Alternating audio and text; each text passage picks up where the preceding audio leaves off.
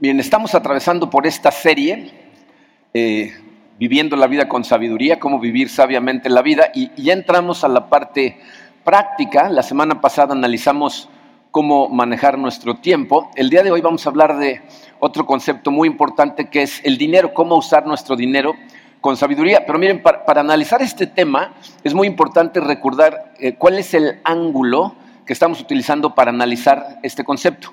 Dice, hablamos en el primer mensaje de cómo, por la razón que Él decidió, eh, es a través de la sabiduría de la Biblia que Dios está tratando de restaurar nuestro corazón. Es decir, Dios está tratando de llevarte a que estés en el gozo con el que fuiste diseñado para vivir la vida a través de la sabiduría de su palabra. Y, aprendimos también que la única forma de hacer eso es a través de una relación personal con Jesucristo que surge de entender su palabra. ¿ok? Les voy a decir por qué eso es tan importante. Dice, cuando vino la caída del hombre, cuando, cuando nosotros permitimos la entrada del pecado al mundo, lo que sucedió es que eh, rompimos la armonía que teníamos con Dios, que nos permitía disfrutar de todos sus regalos increíblemente. Y esos regalos que Dios creó se nos voltean y ahora lo que hacen es esclavizarnos, porque como los perseguimos para tratar de que sea nuestra fuente de gozo y no son suficientes, no nos llenan, entonces quedamos esclavizados a perseguirlos, ¿ok? Entonces, el dinero es uno de esos regalos. O sea, la capacidad que Dios te da para producir recursos es un regalo que Él te da para que puedas vivir esta vida correctamente. Pero cuando no vives la vida de su mano y sabiamente, entonces el dinero lo que hace es esclavizarte y arruinar tu vida, sin importar cuánto tengas. En relación al dinero, si tú no estás viviendo sabiamente de la mano de Dios, tu situación con el dinero es una de tres. O no tienes suficiente y entonces estás amargado, enojado, ¿verdad? todo el tiempo estás codiciando lo que todo el mundo tiene y estás buscando formas de, obtenerlo como sea, aunque no sea de forma muy buena, que digamos. O sí tienes lo suficiente, pero ni cuenta te das. Entonces sigues obsesionado con el dinero y quieres seguir obteniendo más porque no eres consciente de que ya tienes lo suficiente. O te sobra y entonces lo que haces es acapararlo, malutilizarlo, te transforma en una persona arrogante que se siente superior a los demás porque los demás no tienen. Fíjate, el dinero te esclaviza, no importa cuánto tengas. Y cuando te esclaviza, haces un tiradero de tu vida, es una cuestión de tiempo que echa a perder tus, tus relaciones familiares, tu salud, y, y siempre bloquea el propósito que Dios tiene para tu vida. Ahora, quiero que entiendan de entrada que lo que vamos a hacer el día de hoy no es un ataque al dinero ni es un ataque a la gente que tiene dinero. Porque, fíjense, ser, ser pobre no es sinónimo de ser muy espiritual, ni ser rico es sinónimo de ser un pecador. ¿ok? Cuando, cuando el dinero es utilizado con sabiduría, es una fuente increíble de gozo para el ser humano y es aparte una de las herramientas más poderosas para extender el reino de Dios. Pero para que eso sea posible, tú tienes que entender lo que verdaderamente significa la libertad financiera. Y es una de las cosas peor entendidas en el mundo. Por eso titulamos este mensaje Verdadera libertad financiera, porque es lo que vamos a aprender el día de hoy. Mi objetivo es que al final de este mensaje tú sepas y quieras perseguir lo que significa ser financieramente libre. ¿okay? Vamos a orar y vamos a estudiar este concepto. Padre, Señor, te damos gracias por, por, la salvación que compraste por nosotros en la cruz. Gracias a eso tenemos todo lo que tenemos, Señor. Te tenemos a ti, tenemos la verdadera vida, podemos disfrutar de las cosas a nuestro alrededor y te agradecemos, Señor. ¿Eh? Pero como hemos aprendido en tu palabra, disfrutar de estas cosas es imposible sin tu sabiduría. Así es de que, por favor, Padre, abre nuestros ojos, guíanos esta mañana, ayúdanos a ver exactamente como tú ves. Te lo pedimos, Padre, en el poderoso nombre de tu Hijo Jesucristo. Amén. Bien, miren, eh, no sé si se han puesto a estudiar parábolas de Cristo alguna vez, pero de hecho vamos a hacer una serie de puras parábolas. Pero fíjense, dos terceras partes de las parábolas que Jesucristo dijo estaban relacionadas con el dinero. Y no es ninguna sorpresa, porque el dinero es una de las cosas que más problemas le causa al ser humano. Entonces el día de hoy vamos a estudiar una parábola y es una parábola que sorprende a mucha gente porque es una parábola que es muy fácil de, de malinterpretar. Esta parábola se encuentra en el Evangelio de Lucas, en el capítulo 16. De hecho, eh, eh, nuestro pasaje de estudio va desde el versículo 1 hasta el 15, aunque la parábola va del 1 al 8 y luego del, del 9 en adelante vienen enseñanzas de Cristo con respecto al dinero. Entonces, primero les voy a decir la parábola en la versión de la Biblia Marco Monroy, ¿no? Y luego vamos a leer los versículos de las enseñanzas de Cristo, ¿ok? Fíjense, esta parábola es acerca de un hombre rico que nos dice la Biblia que puso sus riquezas en manos de un administrador. Pero este administrador no es muy recto, que digamos, y entonces le reportan al rico que el Señor está derrochando sus riquezas. Entonces se enoja, lo manda a llamar le dice, prepárame todas las cuentas porque me vas a entregar cuentas y estás despedido. Entonces el individuo se espanta y dice, ¿y ahora qué voy a hacer? Porque ya estoy muy viejo para trabajar y me da vergüenza pedir limosna y entonces dice, ya sé lo que voy a hacer. Voy a hacer algo para que al final de esto haya gente que me reciba en su casa. Y entonces se va a ver a cada una de las personas que le deben dinero a su jefe y les dice, a ver, tú, ¿cuánto le debes a mi jefe? Pues tengo una factura por 100 barriles de aceite. Tacha 100 y pon 50 tú. No, 50 pues sacos de trigo. Ok, pues tú tacha 50, pon 25 tú. Y, así se va uno por uno y, y les va cortando a la mitad o en una porción lo que deben. Y para sorpresa de todo el mundo, el jefe, lejos de enojarse, lo elogia Fíjense lo que le dice en el versículo 8, Lucas 16, versículo 8, dice, pues bien, el patrón elogió al administrador de riquezas mundanas por haber actuado con astucia.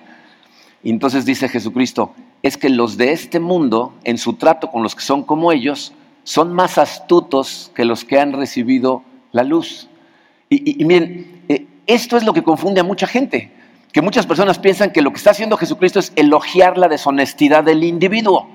Pero eso no es lo que está haciendo Jesucristo. Fíjense, el jefe, el patrón, lo elogió por ser astuto en prepararse para el futuro. Lo que Jesús está diciendo es, es una pena que la gente de este mundo sea más astuta para lidiar con la gente de este mundo que los que han recibido la luz con la gente de este mundo. Dice, ellos usan su dinero para el mal de forma muy astuta y la gente que ha recibido la luz no usa su dinero para hacer el bien de forma astuta. De hecho, por eso continúa en el versículo 9, que por cierto es la clave de todo lo que vamos a ver hoy. Este versículo dice, por eso les digo que se valgan de las riquezas mundanas para ganar amigos, a fin de que cuando éstas se acaben, haya quienes los reciban a ustedes en las viviendas eternas. Le está diciendo, válganse de las riquezas de este mundo, del dinero que tienen este mundo, úsenlo sabiamente para ganar gente para Dios y entonces tendrán recompensas en el cielo.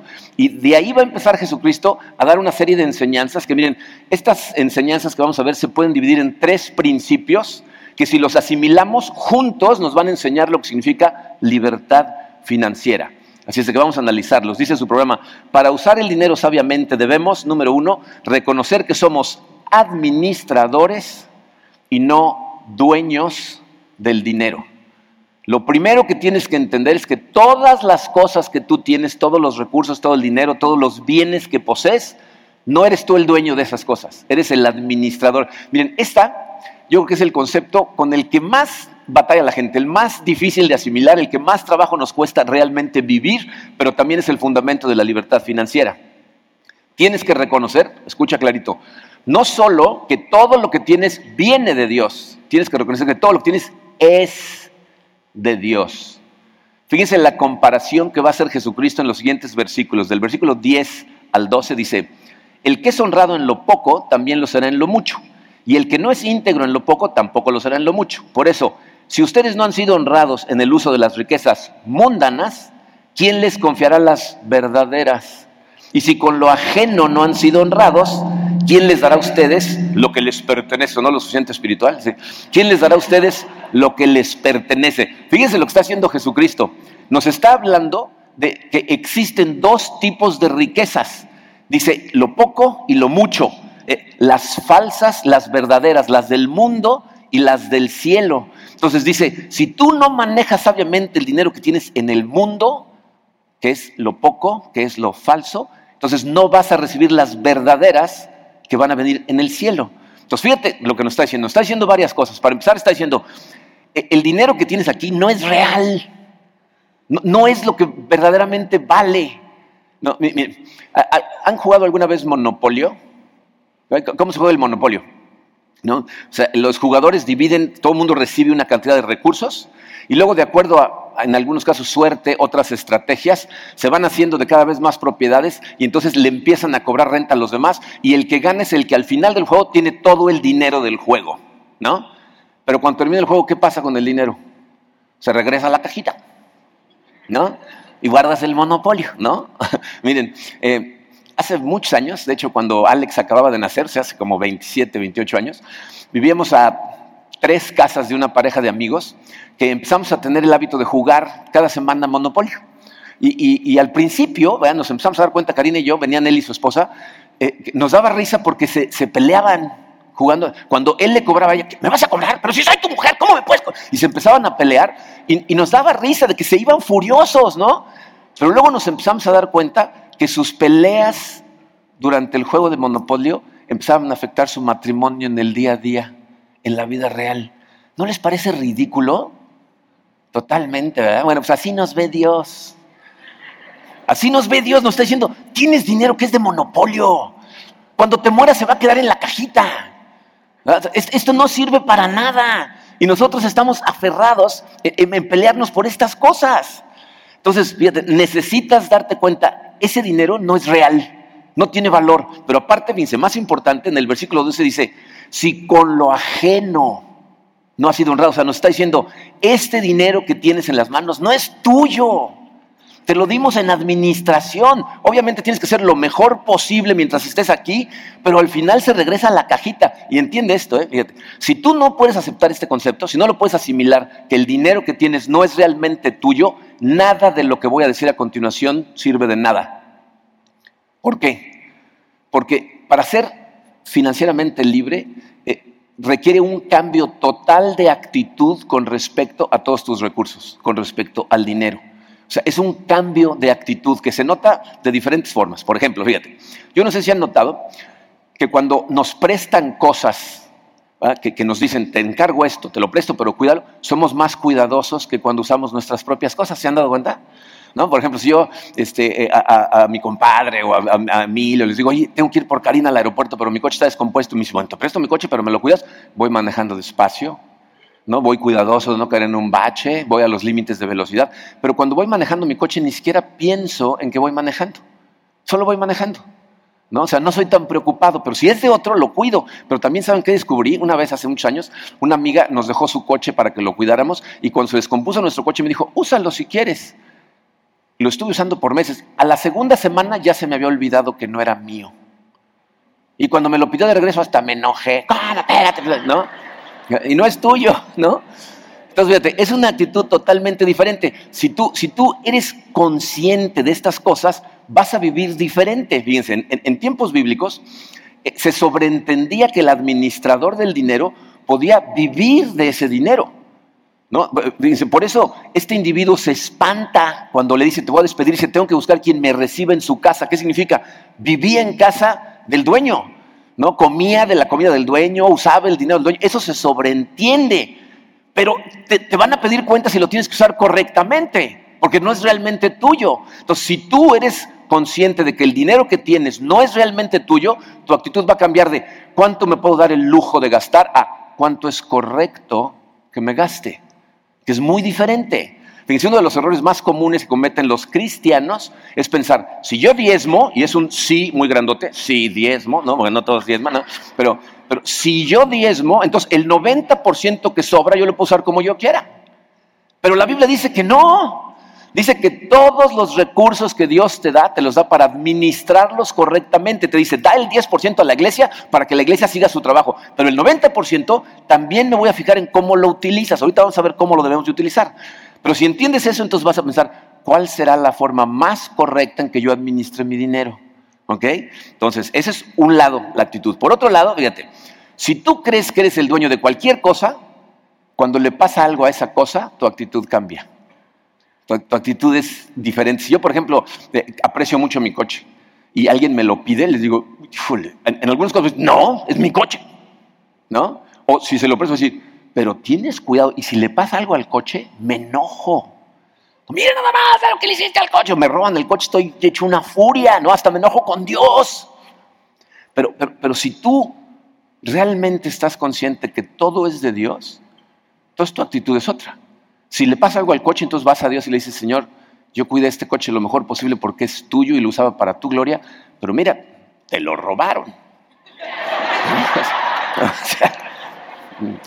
Y me imagino que tienes planes para que yo viva mi vida sin el coche, porque yo sé que tú estás en control. Fíjense, ah, realmente, yo sé que es de risa, pero la clave de este asunto es esta. ¿Tú verdaderamente crees que Dios está en control? ¿Realmente lo crees? O, fíjate, peor aún, ¿realmente estás de acuerdo? ¿Te, da gusto? Porque les voy a decir cuál es mi experiencia con la gente. La gente entiende y le gusta que Dios está en control de todas sus necesidades físicas y emocionales. La Biblia dice que si tú vas de la mano de Él y obedeces, Dios va a proveer todas tus necesidades físicas, emocionales y espirituales. La gente entiende las primeras dos y le encanta. Sí, Señor, provee, por favor, hazme sentir bien, dame lo que necesito.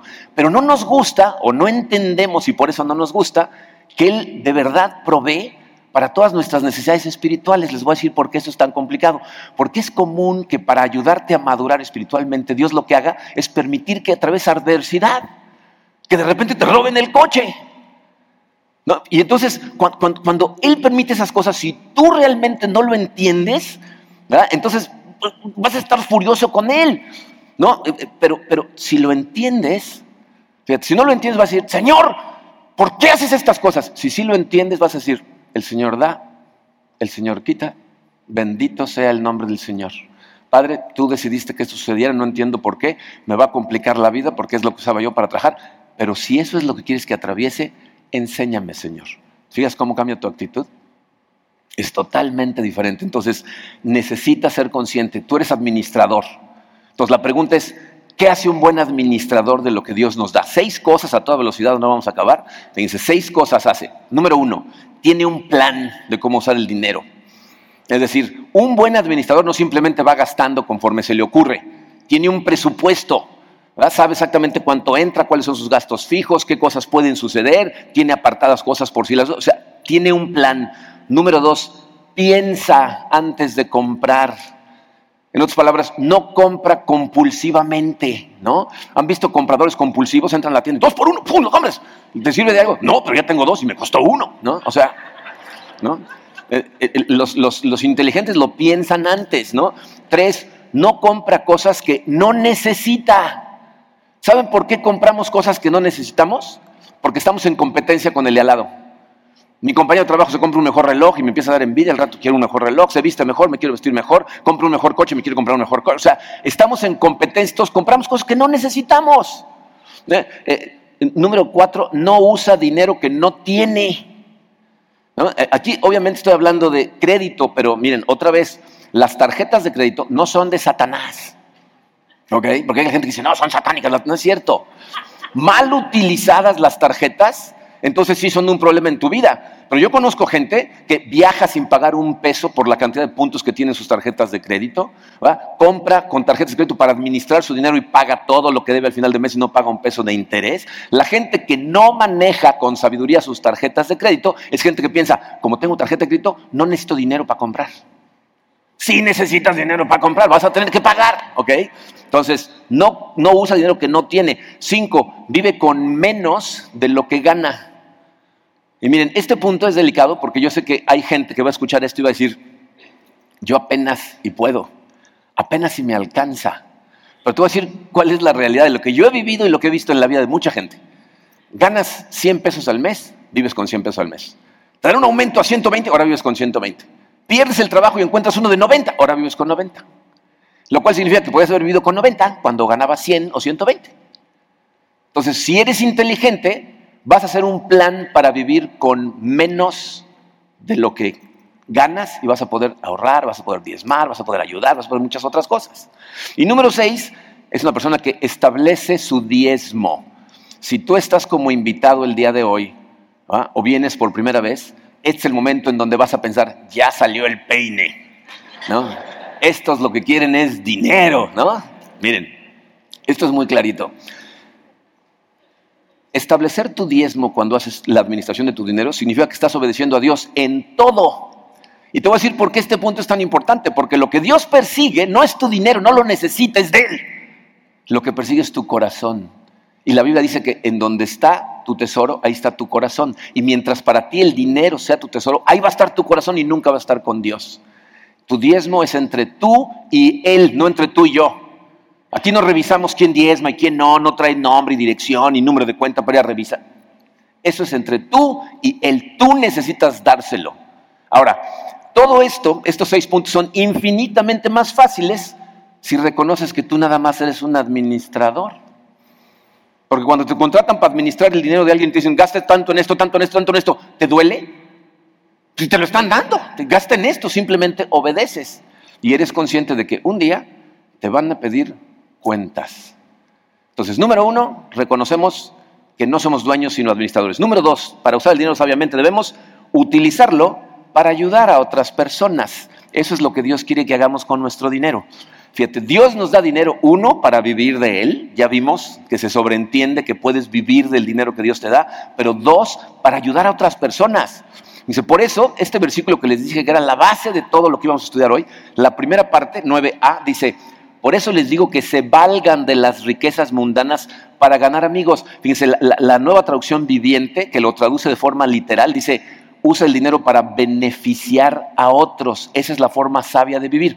Y a lo mejor te preguntas, a ver, a ver, ¿qué tiene de sabio que yo use mi dinero para ayudar al de al lado? O sea, ¿cómo puede ser eso sabio?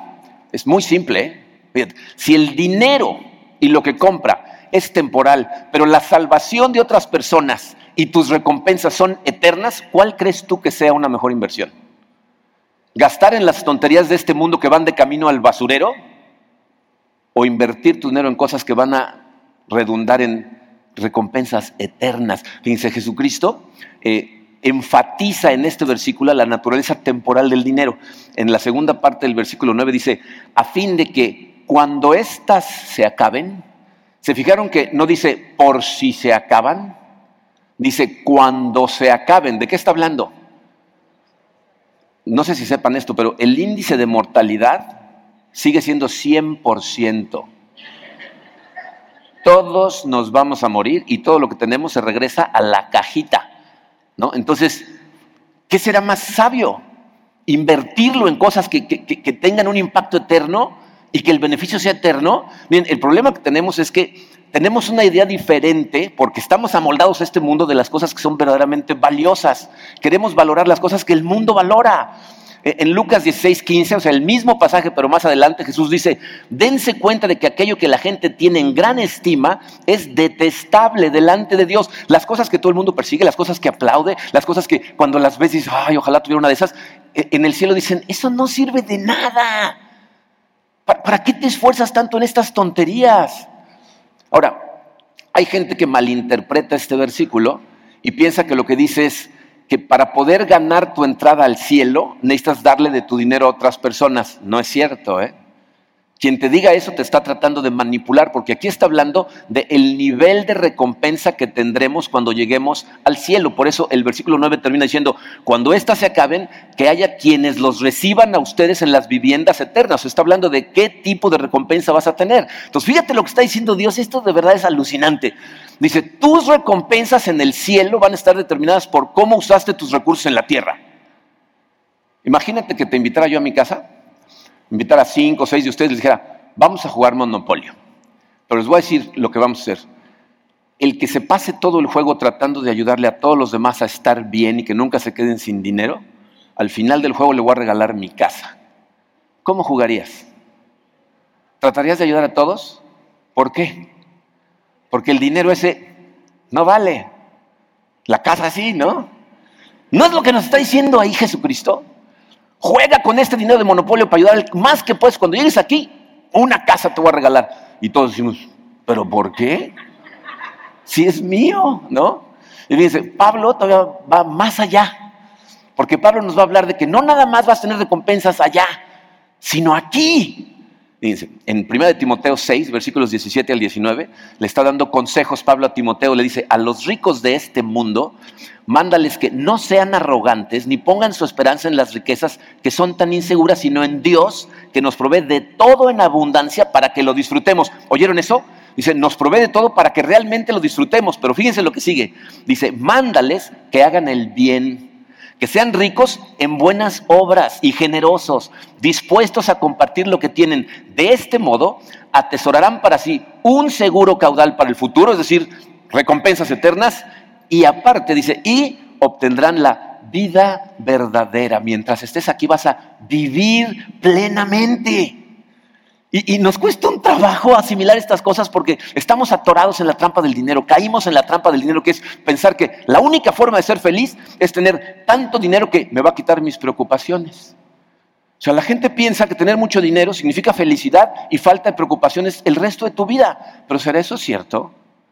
Bien, ¿ustedes saben quién fue el primer multimillonario en la historia moderna de Estados Unidos? Este individuo, en imagínate lo que valía el dinero. En 1839 hizo su primer millón de dólares. En una época, eso significaría como 100 millones de dólares de hoy. Su primer millón a los 33 años de edad. A los 43 años de edad controlaba la empresa más poderosa del mundo tenía un monopolio de, petróleo, él refinaba el petróleo, era dueño de los trenes que lo transportaban, de las gasolineras, o sea, tenía un monopolio increíble. Se hizo billonario, o sea, miles de millones de dólares a los 50 años de edad, pero a los 53 le dio alopecia, es una enfermedad causada por el estrés, perdió todo el pelo, se le cayeron las cejas, su sistema digestivo dejó de funcionar, los doctores lo tenían a leche y galletas saladas, es lo único que podía comer. Empezó a reducirse de peso, parecía una momia. Aparte, toda la gente en Pensilvania, que es de donde era él, lo odiaban. Tenía que andar con guardaespaldas a donde iba. Su familia lo alucinaba y el doctor le dijo, no vas a vivir más de un año.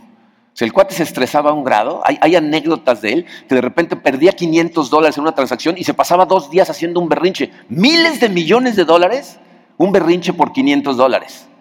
Entonces el doctor le dijo, no vas a vivir más de un año. Y entonces hay diferentes versiones de lo que le sucedió al individuo.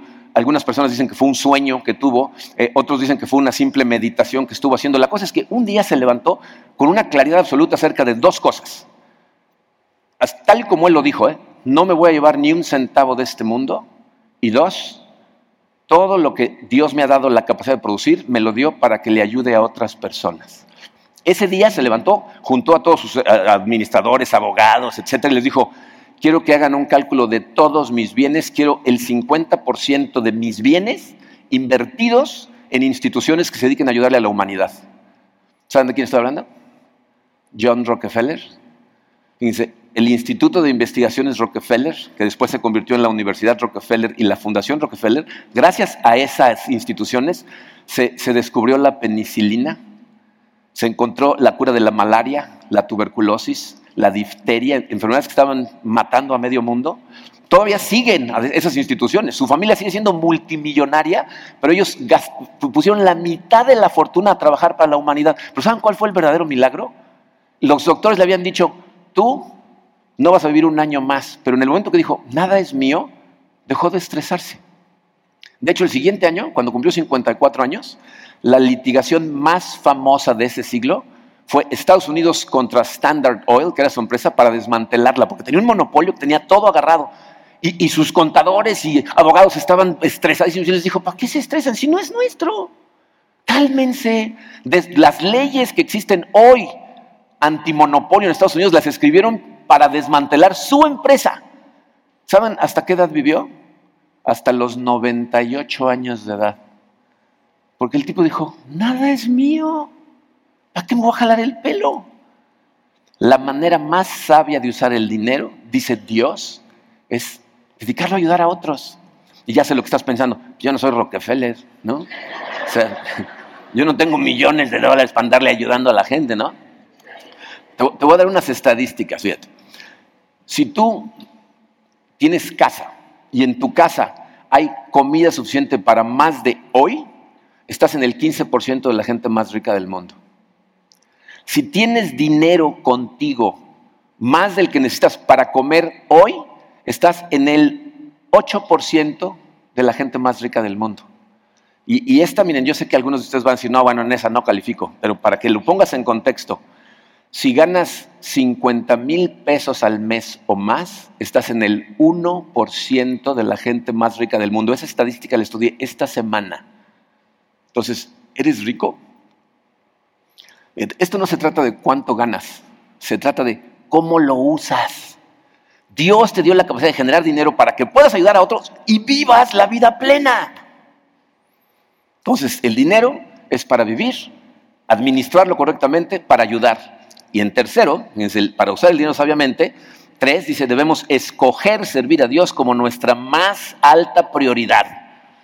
Tienes que tú escoger dedicarte a servirle a Dios como tu prioridad más alta. Miren, como todo en esta vida, todo esto se resume a prioridades. ¿Cuál es tu más alta prioridad? ¿Qué, es el número uno en tu vida? Porque eh, esto ya lo sabemos, y si no lo sabemos, se los voy a volver a decir. Lo que sea el número uno en tu vida, ese es tu Dios. Y Jesucristo nos dijo muy claramente que no podemos tener dos número unos en nuestra vida. Fíjense, en el mismo pasaje, Lucas 16, 13, dice Jesucristo, ningún sirviente puede servir a dos patrones. Menospreciará a uno y amará al otro, o querrá mucho a uno y despreciará al otro. Ustedes no pueden servir a la vez a Dios y a las riquezas. Entonces, una de dos. O vas a amar a Dios por encima de todo lo demás y lo vas a honrar con tu vida, con el manejo de tu tiempo, con el manejo de tu dinero, o lo vas a despreciar. De ahí la importancia del primer punto, de saber que el dinero no es nuestro, porque o estás convencido de esto y lo vas a usar como Él dice, o te vas a enojar con Dios porque se está metiendo con tus cosas. Vas a terminar utilizándolo para lo que tú quieras. Siempre vas a terminar deduciendo que lo que tienes apenas si te alcanza para ti. Fíjate, es como el chiste de Pepito que lo despierta su mamá el domingo y le dice, quiero que vayas a la iglesia, ten dos pesos, uno es para ti, pero el otro lo pones en la canasta. Y entonces Pepito dice, ok, no, y va de camino a la iglesia jugando con las monedas y de repente se le cae una y se va a la coladera y se va y dice, Señor, perdí tu peso. ¿No? ¿No? O sea, lo que sobra apenas si me alcanza a mí, ¿no? Entonces, fíjate, tú vas a tener que tomar una decisión. ¿Vas a obedecer y a servir a Dios? ¿O vas a invertir tu dinero y tu vida en tus propios deseos y te vas a justificar diciéndole a Dios, uy Señor, pues nada más alcanzó para mí como Pepito, ¿no? Quiero recordarles cuál es el ángulo de la serie. Acuérdense, Dios está tratando de restaurar tu corazón, restaurar tu alma, llevarla al, al nivel de gozo que fue diseñada para vivir diciéndote las cosas que debes de obedecer, porque Él sabe que si obedeces estas cosas, le va a dar plenitud a tu corazón, es por tu bien. E, el problema es que realmente estamos tan amoldados a este mundo que tenemos la, mala interpretación de lo que libertad financiera significa. Pensamos que, que es tener mucho dinero, por eso la gente sueña con ganarse la lotería todo el tiempo. Pero, ¿qué es verdadera libertad financiera? Se los voy a decir despacito porque va a aparecer en tres diferentes pantallas. Fíjense. Verdadera libertad financiera significa Vivir, para empezar, aliviado de toda tensión y preocupación relacionada con el dinero. Es decir, que el dinero no te quita el sueño. Que la situación que de repente esté apretada no, hace que te jales el pelo. Que no te pones nervioso porque no tienes dinero. Nunca. ¿Ok? Continúa. Con la conciencia tranquila ante Dios y los demás. O sea, aparte, Estás perfectamente en paz con Dios y con la demás gente. No te le andas escondiendo a los que les debes, no estás pensando cómo robar un banco, no te da vergüenza decirle a Dios tus planes, ¿no? O sea, estás en paz con Dios. ¿Por qué las dos cosas? ¿Por qué puedo estar aliviado de la tensión y aparte con mi conciencia tranquila? Por el tercer punto. Con la absoluta seguridad de que Dios está totalmente en control. Esa es la clave del asunto. Si tú estás convencido que Él está en control, entonces vas a poder vivir en paz vas a poder dormir y no te va a costar trabajo controlar tus gastos, diezmar, ayudarle a la demás gente, dejar de competir con los vecinos. Esa es libertad financiera. O sea, ser libre de la esclavitud al dinero. ¿Ok? Miren, eh, lean el pasaje completo cuando lleguen a su casa, se van a dar cuenta de una cosa muy interesante. Cuando Jesús enseñó esto, presentes había fariseos que amaban el dinero y la Biblia dice que se enojaron, se pusieron furiosos contra él. Y si tú en este momento estás sintiendo como tu corazón se está enojando contra mí, estás diciendo cómo se le ocurrió decir esto en frente de mi pareja, ahora voy a, ¿no? Si, te está pasando eso en el corazón, eh, significa que tienes en tu más alta prioridad las cosas equivocadas.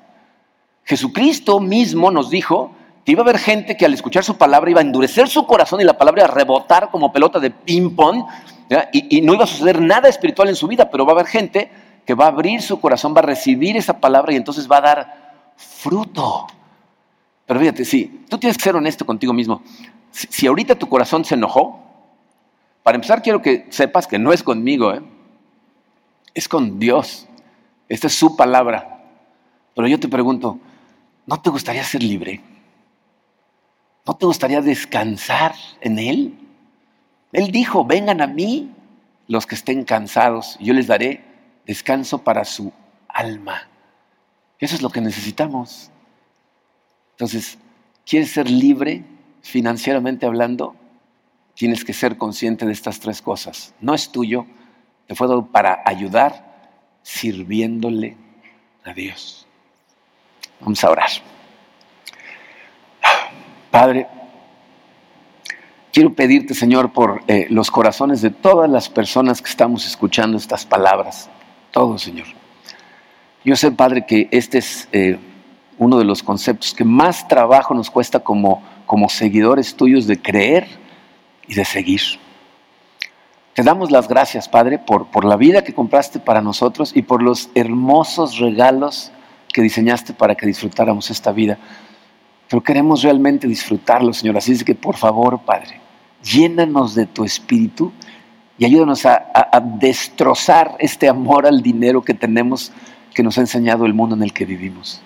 Haznos conscientes, Padre, de que el dueño de todas estas cosas eres tú y nosotros tenemos que hacer lo mejor posible con ellos y que no es ningún crimen vivir dignamente con lo que tú nos das, Padre, pero que nuestra prioridad debería ser servirte a ti, ayudando a los demás. Llénanos verdaderamente de tu paz, Padre, porque eso es algo que no podemos ni siquiera engañarnos a nosotros mismos. O tenemos paz en ti o no la tenemos. Ayúdanos a tener paz en ti, a saber que tú estás en control y suceda lo que suceda, tú, Señor, te vas a encargar que todo sea utilizado para nuestro bien porque te amamos. Señor, bendice a cada uno de los que estamos aquí. Prospera económicamente a la gente que tú tengas diseñada para ese fin y dales un corazón generoso para que extiendan tu reino a través de, esos recursos que tú nos das.